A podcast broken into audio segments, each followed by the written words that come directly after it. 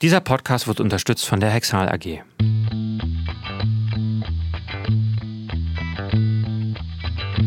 Liebe Zuhörerinnen, liebe Zuhörer, in einer der anderen Folgen unseres Podcasts zum Thema Brustkrebs haben wir gehört, dass die Chemotherapie sich stark verändert hat in den letzten Jahren und insbesondere auch die Nebenwirkungen eine immer weniger große Rolle spielen. Nichtsdestotrotz stellt diese Therapie einen wesentlichen Standpunkt dar in der Therapie des Brustkrebses und ist für viele Patienten sehr, sehr belastend. Ich habe mir dazu einen Experten eingeladen, Professor Dr. Jalit Sehuli. Er ist Direktor an der Klinik für Gynäkologie mit Zentrum für onkologische Chirurgie an der Charité am Campus Virchow Klinikum und beschäftigt sich seit vielen Jahren mit der Systemtherapie, aber auch der operativen Therapie von gynäkologischen Krebserkrankungen.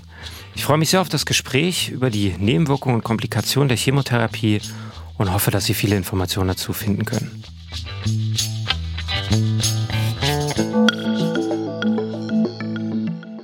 Ja, hallo, lieber Professor Sihuli, ich freue mich sehr, dass Sie heute da sind und uns zu diesem sehr, sehr wichtigen Thema, äh, was ich eingangs auch erwähnt habe, zur Verfügung stehen als Experte. Wir wollen gleich direkt anfangen, Komplikationen in der Chemotherapie beim Brustkrebs. Wie häufig treten denn heute noch Komplikationen auf? So modern die Medizin ist, so gibt es leider keine Wirkung ohne Nebenwirkung. Und was ganz wichtig ist, dass nicht immer Nebenwirkungen auftreten müssen. es ist eben so, wenn man eine Tablette einnimmt und dann auf den Beipackzettel sich die möglichen ja, Symptome und Nebenwirkungen anschaut, das muss nicht auftreten. Was ganz wichtig ist, dass es aber so sein sollte, dass man achtsam ist, und zwar sowohl aus der Sicht der Patienten als auch der Angehörigen, als auch dem medizinischen Personal. Und deswegen versucht man sehr frühzeitig darauf zu reagieren und wir unterscheiden im Allgemeinen akute Nebenwirkungen, die unmittelbar auftreten innerhalb der nächsten Minuten, Stunden und Nebenwirkungen, die verzögert auftreten können am nächsten Tag, übermorgen, über übermorgen. Und Nebenwirkungen, die teilweise erst viel, viel später, nach Wochen oder nach Monaten oder nach Jahren auftreten können. Welche sind die häufigeren, die die akut auftreten während der Infusion oder während der Einnahme oder eher die späteren? Im Allgemeinen eher die frühen, also die akuten Nebenwirkungen. Verzögerte Nebenwirkungen, die nach Jahren auftreten, gibt es, sind aber häufig gar nicht so einfach von den Nebenwirkungen anderer Krebsbehandlung, sei es eine Operation, sei es eine Strahlentherapie als auch eben die zurückgelegte Krebstherapie, eine Chemotherapie oder eine Ziegerichtherapie als Summe auftreten können. Deswegen würde ich erstmal empfehlen, auf die akuten Nebenwirkungen einzugehen. Die da wären ganz konkret, was sind für Sie die wichtigsten? Das kann damit anfangen, dass wenn ich eine Krebstherapie bekomme, im Sinne einer Chemotherapie, die beispielsweise über eine Infusion verabreicht wird, über eine Nadel oder über einen Zugang, dem sogenannten Portsystem, können erstmal örtliche Nebenwirkungen an der Einstichstelle passieren. Rötung, allergische Reaktionen und Nebenwirkungen können auftreten, die dann auch den gesamten Kreislauf betreffen und das sind dann eben Blutdruckabfälle oder Herzrasen und das sind Nebenwirkungen, die wir versuchen in der Medizin auch so einzuordnen, ob sie leicht oder schwerwiegend sind. Und die meisten Nebenwirkungen sind eher von geringem Ausprägungsgrad. Also lokale Reaktionen an der Einstichstelle, Reaktion des Kreislaufes auf Medikamente, die beispielsweise das Kreislaufsystem so beeinflussen, dass eben der Blutdruck abfallen kann. Und es gibt Nebenwirkungen, die wir versuchen auch vorzubeugen. Und da geht es beispielsweise darum, dass man Magensäureblocker vorbeugen geben kann, um diesen Stress, und zwar nicht nur psychologisch, sondern auch durch die Medikamente eben herabgrenzt. Und das Thema Übelkeit ist natürlich auch ein Thema, was viele Frauen gerade auch verunsichert. Und deswegen kann eine leichte Übelkeit selten erbrechen, unmittelbar, aber auch manchmal verzögert auftreten. Das sind so die klassischen unmittelbaren Nebenwirkungen. Sie haben es gerade schon angesprochen, Übelkeit erbrechen als ein Beispiel von Nebenwirkungen von Chemotherapie. Wir Mediziner sprechen oft von sogenannten Supportivtherapien, wenn wir meinen, genau eben diese Nebenwirkungen zu therapieren oder auch dafür zu sorgen, dass sie gar nicht erst auftreten. Ähm, können Sie das nochmal für unsere Zuhörer erklären, was der Mediziner eigentlich unter so einer Art von Supportivtherapie versteht? Es ist immer besser, wenn man einmal alles dafür tut, den Organismus so zu stärken, dass er robuster ist. Ja. Und das ist zum Beispiel vielleicht so zu verstehen, dass wenn ich Schmerzen habe und eine Chemotherapie oder eine andere Krebstherapie erhalten werde, dann macht es Sinn, dass ich erstmal die Schmerztherapie optimiere und nicht erst warte, bis die Nebenwirkungen zum Beispiel durch Eibenmedikamente auf die Muskel oder Knochen reagieren. Also das heißt, ich versuche so viel wie möglich meine Gesundheit so zu stärken, dass ich robuster bin.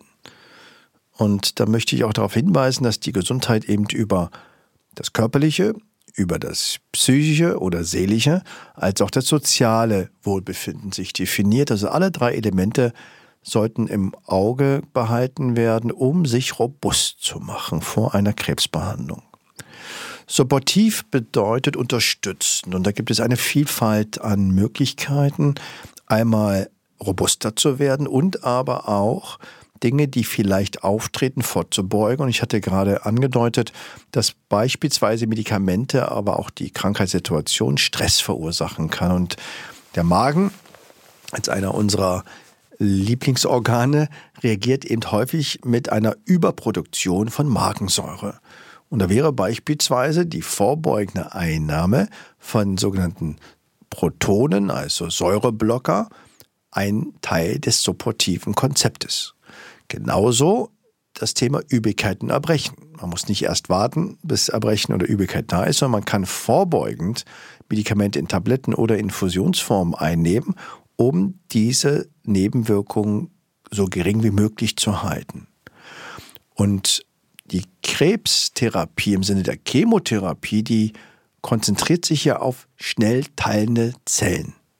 Alles, was sich schnell teilt, ist genau der ideale Angriffspunkt für eine Krebstherapie im Sinne einer Chemotherapie, weil sie eben dann die Zellproliferation, also das Wachstum, vermindert. Da die Chemotherapie aber nicht so spezifisch, also nicht nur auf Krebszellen reagiert, reagiert sie auf alle Zellsysteme, die sich schnell teilen. Und das ist zum Beispiel der Magen-Darm-Trakt. Deswegen kann dann als Folge einer Chemotherapie Durchfälle auftreten und aber auch das Knochenmark reagiert sehr mit schnell teilenden Zellen. Und da produziert das Knochenmark die weißen Blutkörperchen, das sind die sogenannten Leukozyten, die Blutplättchen, die sogenannten Thrombozyten und die roten Blutkörperchen, die Erythrozyten. Bedeutet, dass wenn ich eine Chemotherapie gebe, kann alles in dem Knochenmarksystem so blockiert werden, dass dann eine Blutarmut in diesen drei Ebenen resultiert. Also alle Bestandteile im Blut und auch des Immunsystems, die weißen Blutkörperchen, können vermindert sein, richtig? Genau, aber dieser Effekt ist nicht sofort, also nicht nach einigen Minuten, sondern man braucht in der Regel einige Tage, fünf bis zwölf Tage, dass das Knochenmark auch darauf reagiert. Und, und es gibt Situationen, wo man dann eben vorbeugend sogenannte Wachstumsfaktoren mhm. gibt. Und zwar sowohl für die rote Blutreihe, die Erythrozyten, die für die Sauerstoffversorgung wichtig sind, als auch für die weißen Blutkörperchen, die Leukozyten. Das würde bedeuten, man kriegt eine Chemotherapie, würde am Tag nach der Chemotherapie im Allgemeinen dann eine Spritze, eine Injektion bekommen, die dann eben versucht, das Knochenmark so anzuregen, dass dann der Abfall durch die Chemotherapie nicht so dramatisch ist, dass die Frau dann eben ein höheres Risiko für Infektionen hat. Das heißt, diese blutbedingten Nebenwirkungen kann man eigentlich ganz gut therapieren und auch überwachen, wenn ich das richtig verstanden habe. Und gerade auch die Übelkeit und das Erbrechen, wo ja viele Patienten auch einfach verständlicherweise Angst vor haben, kann man mit Medikamenten während der Chemotherapie eigentlich ganz gut verhindern. Also das, was man sonst aus diesen Fernsehsendungen kennt, dass man sich die Seele herausbricht, das sollte nicht passieren. Ja, nichtsdestotrotz ist das ein ernstzunehmendes Thema, weil mit einer Übelkeit, mit einer Erbrechensproblematik ist die Lebensqualität natürlich eingeschränkt. Und deswegen kann ich erstmal als Tipp geben, dass es wichtig ist, dass ich erstmal auch schaue, wie ist denn sonst es mit meiner Übelkeit? Bin ich denn, wie war es bei der Schwangerschaft? Die sogenannte Hyperemesis. Wie ist denn das, wenn ich ähm, Achterbahn fahre oder auf dem Boot bin oder reite? Hm. Und zu schauen, wie sensibel bin ich zu diesem Thema? Mhm. Wie ist das bei der Reisediarrhoe? Äh, ich zum Beispiel kann ganz, ganz schlecht äh, hinten sitzen in einem Auto, muss eigentlich immer selber fahren. Das hat mehr ähm, mit der Übelkeit zu tun, als dass ähm, ich dann niemandem vertraue. Aber dass man erstmal schaut und auch darauf achtet, was kann ich tun. Und dann kann ich meine Ernährung, Ernährung darauf einstellen. Ich kann versuchen, auch unterstützende Dinge unabhängig von den Medikamenten äh, machen. Das heißt, ich kann versuchen, mit Ingwer zu arbeiten und auch Ruhe in die Umgebung zu bekommen. Aber es ist wichtig, dass meine Ärzte auch verstehen, was mir ganz besonders wichtig ist. Und so mache ich das, wenn ich irgendwie zum Arzt gehe, was ich nicht so gerne tue, ähm, sage ich, dass ich extrem äh, schmerzsensibel bin und ich möchte beim Zahnarzt da auch keine Experimente. Das gleiche gilt natürlich erst recht unter einer Chemotherapie. Ähm, Sie haben es gerade schon ein bisschen angesprochen, gerade bei Übelkeit und Erbrechen gibt es auch immer viele Mythen. Da gibt es Ernährungsmythen. Wie soll man sich ernähren? Was kann man tun? Was darf man auf keinen Fall? Können Sie da vielleicht so ein paar Dinge einfach mal ausräumen, insbesondere aus so Sachen wie zuckerarme Ernährung, Fasten? Was hat das wissenschaftlich bewiesen für einen Einfluss? Also grundsätzlich ist auch das Teil der supportiven Behandlung, dass man eben sich überlegt, wie, was kann ich tun, um auf diesen drei Ebenen der Gesundheit mich zu stabilisieren. Und da ist natürlich die Ernährung von ganz besonderer Bedeutung, weil auch durch die Chemotherapie sich das Riechen verändert, das Schmecken sich verändert und man auch im Rahmen der Krankheitsverarbeitung vielleicht auch gar nicht mehr Lust hat, das eine oder andere selbst zu kochen und so. Letztendlich sollte man sich aber davor wahren, zu glauben, dass es die Krebsdiät gibt und dass man das genau einnehmen muss, damit der Krebs nicht auftritt. Grundsätzlich hat Ernährung immer Einfluss auf die Gesundheit und auf das Leben.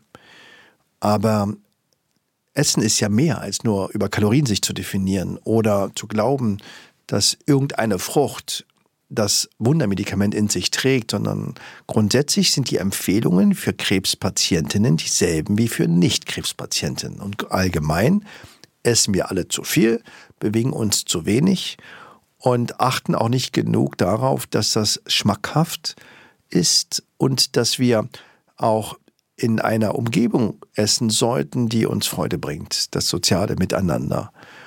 Und das Thema Vitamine ist ganz hoch, immer wieder in der Diskussion. Aber grundsätzlich kann ich nur sagen, die Nahrung aus der Natur ist das A und O. Und was man auch nie vergessen darf, ja, Ernährung kann durchaus ein Grund für erhöhte Krebserkrankung sein. Aber dieser Effekt ist nicht über Minuten, über Tage, das sind über Jahrzehnte.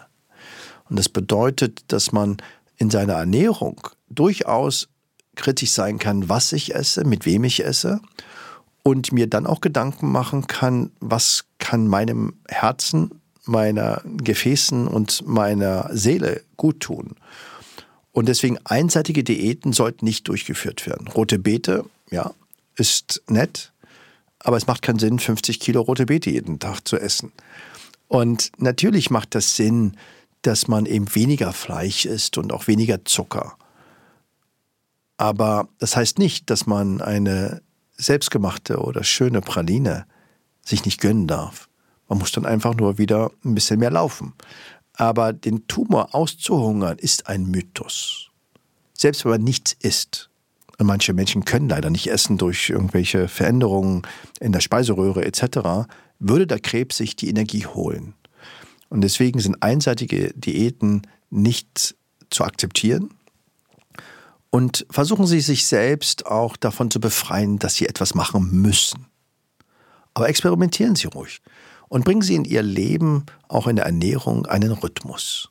Ich denke, das ist eine ganz, ganz wichtige Botschaft. Zum einen, dass Dinge, die außerhalb von Krebserkrankungen einem gut tun, selbstverständlich auch während dieser Erkrankung so sind und dass alle Extremformen von Ernährung oder auch Lebensformen nicht unbedingt besser während so einer Therapie sind und äh, man sich von solchen Extremformen auch, auch fernhalten sollte und letztendlich das Empfinden und das Gefühl auch dabei stimmen muss.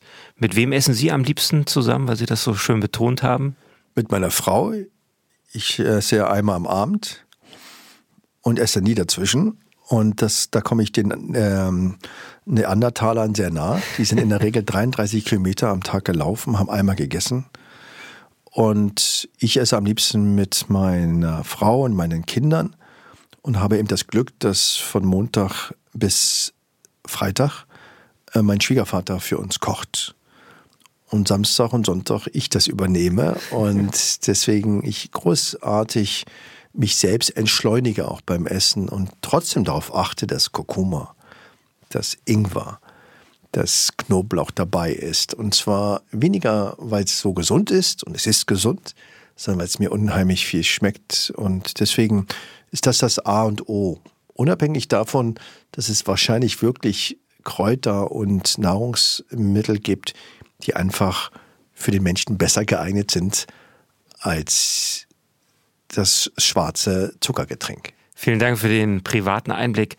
Ähm, gehen wir einen Schritt weiter. Angenommen, es kommt tatsächlich dazu, dass eine Patientin zu Hause ist. Die meisten Therapien sind ja ambulant und es tritt dann doch ähm, etwas auf, Übelkeit, Erbrechen, starke Schmerzen oder andere Symptome, die vielleicht auch eine Patientin gar nicht einordnen kann. Was ist denn der Punkt, wo Sie sagen, jetzt muss ich zu meinem behandelnden Onkologen, jetzt muss ich ins Krankenhaus gehen? Das ist ja manchmal gar nicht so leicht für Patienten einzuschätzen. Was ist normal? Sie sagten am Anfang, keine Wirkung ohne Nebenwirkung. Was ist also etwas, was ich zu Hause managen kann und wann muss ich wirklich in die Klinik gehen? Ich denke, dass man erstmal sensibilisiert sein sollte, dass selbst Nebenwirkungen mit der Therapie in Zusammenhang sein können, auch wenn ich das gar nicht denke und mir das ganz anders erkläre. Weil die Krebstherapien werden heute mehr und mehr auch zielgerichteter, aber auch komplizierter. Und deswegen kann beispielsweise auch mit den modernen neuen Therapien eine Schilddrüsenunterfunktion auftreten, die vor Jahren einer Immuntherapie zurückzuführen ist. Und deswegen kann ich erstmal nur sagen, immer das, was nicht wieder weggeht, immer das, was mich in meinem Lebendigkeitsein beeinflusst, mich hemmt. Wenn ich Durchfälle habe, die nicht mehr aufhören, ist das eine Gefahr, weil durch die Flüssigkeit und Salzverluste ich durchaus in eine bedrohliche Situation kommen kann, wenn mein Verhalten Wasser zu lassen oder den, der Stuhlgang sich so dramatisch verändert, dass es nicht mehr weggeht oder schlimmer wird, wenn Schmerzen trotz leichter Schmerztherapie nicht weggehen, sondern schlimmer werden, dann ist es spätestens dann, sollten Sie Ihre Ärzte aufsuchen, wenn Sie Fieber haben, was über 39 Grad ist, wenn Sie Kreislaufschwierigkeiten haben, stehen zu bleiben oder sich eben so mühen, dass sie kaum aus dem Bett kommen, spätestens dann sollten sie mit ihren Ärzten sprechen und lieber einmal mehr als einmal zu wenig.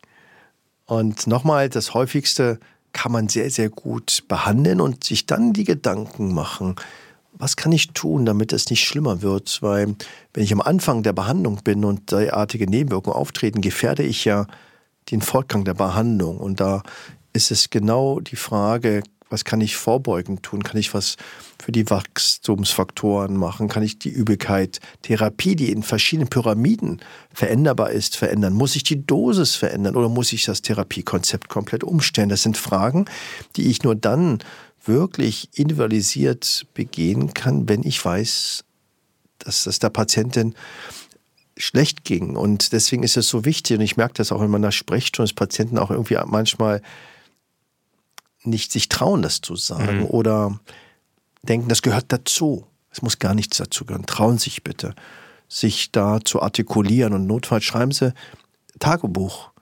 Und die Angehörigen, die suchen ja auch immer nach Aufgaben, sonst beauftragen sie die, dass sie aufschreiben, um das mit ihren Ärzten nachher dann zu besprechen. Das finde ich auch einen ganz wichtigen Punkt, Dinge wirklich aktiv anzusprechen, weil auch wir Ärzte denken manchmal einfach nicht an diese Dinge und ähm, ja, für uns, was für uns manchmal Alltag ist, kann für die einzelne Patientin eine ganz besondere Situation sein. Wir haben jetzt relativ viel über die klassischen Chemotherapeutika gesprochen. Äh, wir wissen aber alle, dass die Medizin sich weiterentwickelt hat. Immunologisch wirksame Medikamente sind dazugekommen und sogenannte zielgerichtete Substanzen. Äh, haben diese neueren Medikamente, nenne ich sie jetzt einfach mal, aus Ihrer Sicht ein anderes äh, Nebenwirkungsspektrum oder muss man sich da als Patientin auf das Gleiche einstellen?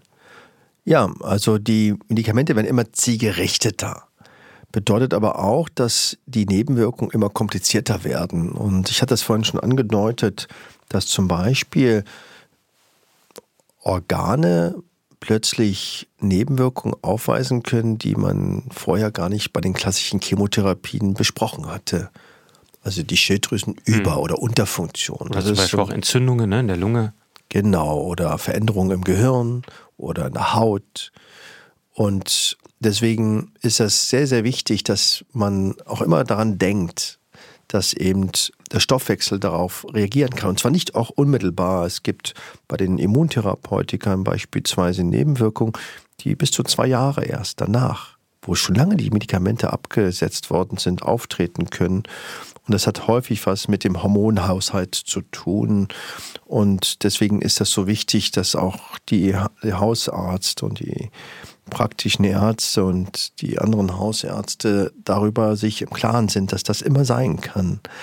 Unabhängig davon gibt es Nebenwirkungen, die eben auch als Summe sich zeigen können und in so ein genanntes Fatigue-Syndrom münden können. Fatigue ist eine Überschrift für ein Sammelsurium an Symptomen, die von Schlaflosigkeit über Erschöpfbarkeit, über mangelnde Interesse an Aktivität, an Sexualität sein kann, die manchmal mit Blutveränderungen zusammen auftreten können, wie eine Blutarmut, aber häufig nicht.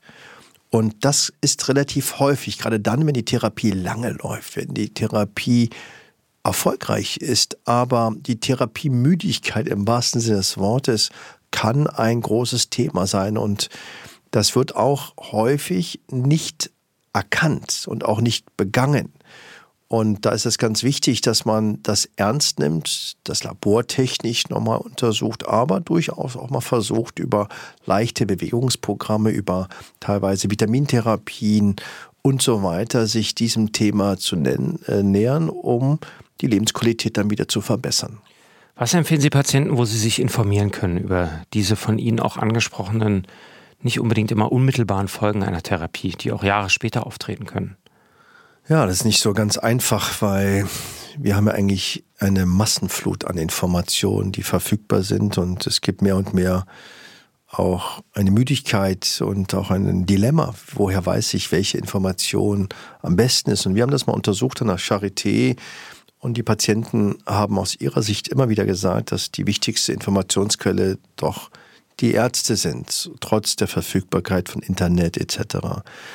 Ich würde immer versuchen, dass die Ärzte direkt zu fragen. Und Aufklärung bedeutet nicht nur etwas zu unterschreiben, sondern tatsächlich auch mal nachzuarbeiten. Ich denke, dass unser Podcast ein großartiges Instrument ist. Ich denke, dass man auch nicht das Internet verteufeln sollte, aber immer schauen sollte, dass man auch weiß, über welche Quellen die Deutsche Krebsgesellschaft, die Deutsche Krebshilfe hat beispielsweise sehr gute Informationsdaten. Und was auch hilft, natürlich die Erfahrung von Menschen, die schon Erfahrung haben. Und das können Selbsthilfegruppen natürlich sehr, sehr gut sein. Und es gibt auch mehr und mehr Apps, die eben versuchen, die Patientin gerade auf diesem Gebiet der Nebenwirkungen, Supportivgeschichten auch zu unterstützen. Auch das unter, ähm, unterstützen wir als Ärzte sehr. Und gehen Sie aber immer wieder zurück und versuchen Sie sich auch eine zweite Meinung, selbst im Internet, sich anzugucken, ob die auch genau dasselbe Ergebnis haben. Und am Ende des Tages ist es aber das Vertrauen, was Sie mit Ihren Ärzten teilen sollten. Und wenn es da das Gefühl existiert, dass sie nicht genug Informationen oder Aufklärung bekommen, dann sagen sie es den Ärzten. Weil wir häufig, manch, häufig vergessen, was wirklich wichtig ist. Und manchmal auch Dinge vorwegnehmen, die noch gar nicht da sind. Was bedeutet das eben, wenn ich eben die Übigkeit habe und ich die Tablette eingenommen habe? und die nicht wirkt. War es das? Muss ich mich damit abfinden oder gibt es noch eine Möglichkeit, andere Medikamente einzusetzen und was kann ich sonst so tun? Und deswegen unterstütze ich auch, wie gesagt, dieses großartige Krebs-Podcast-Format. Vielen Dank für diese sehr informativen Worte und auch für die aufmunternden Worte an die Patienten, sich selbst tatsächlich zu stärken und auch Dinge direkt anzusprechen. Weitere Informationen finden Sie wie immer in unseren Show Notes. Dieser Podcast wird unterstützt durch die Hexal AG mit Sitz in der Industriestraße 25 in 83607 Holzkirchen. Die Hexal AG ist jedoch nicht für den Inhalt des Vortrags verantwortlich. Thema und Inhalt obliegen der wissenschaftlichen Freiheit der Referenten.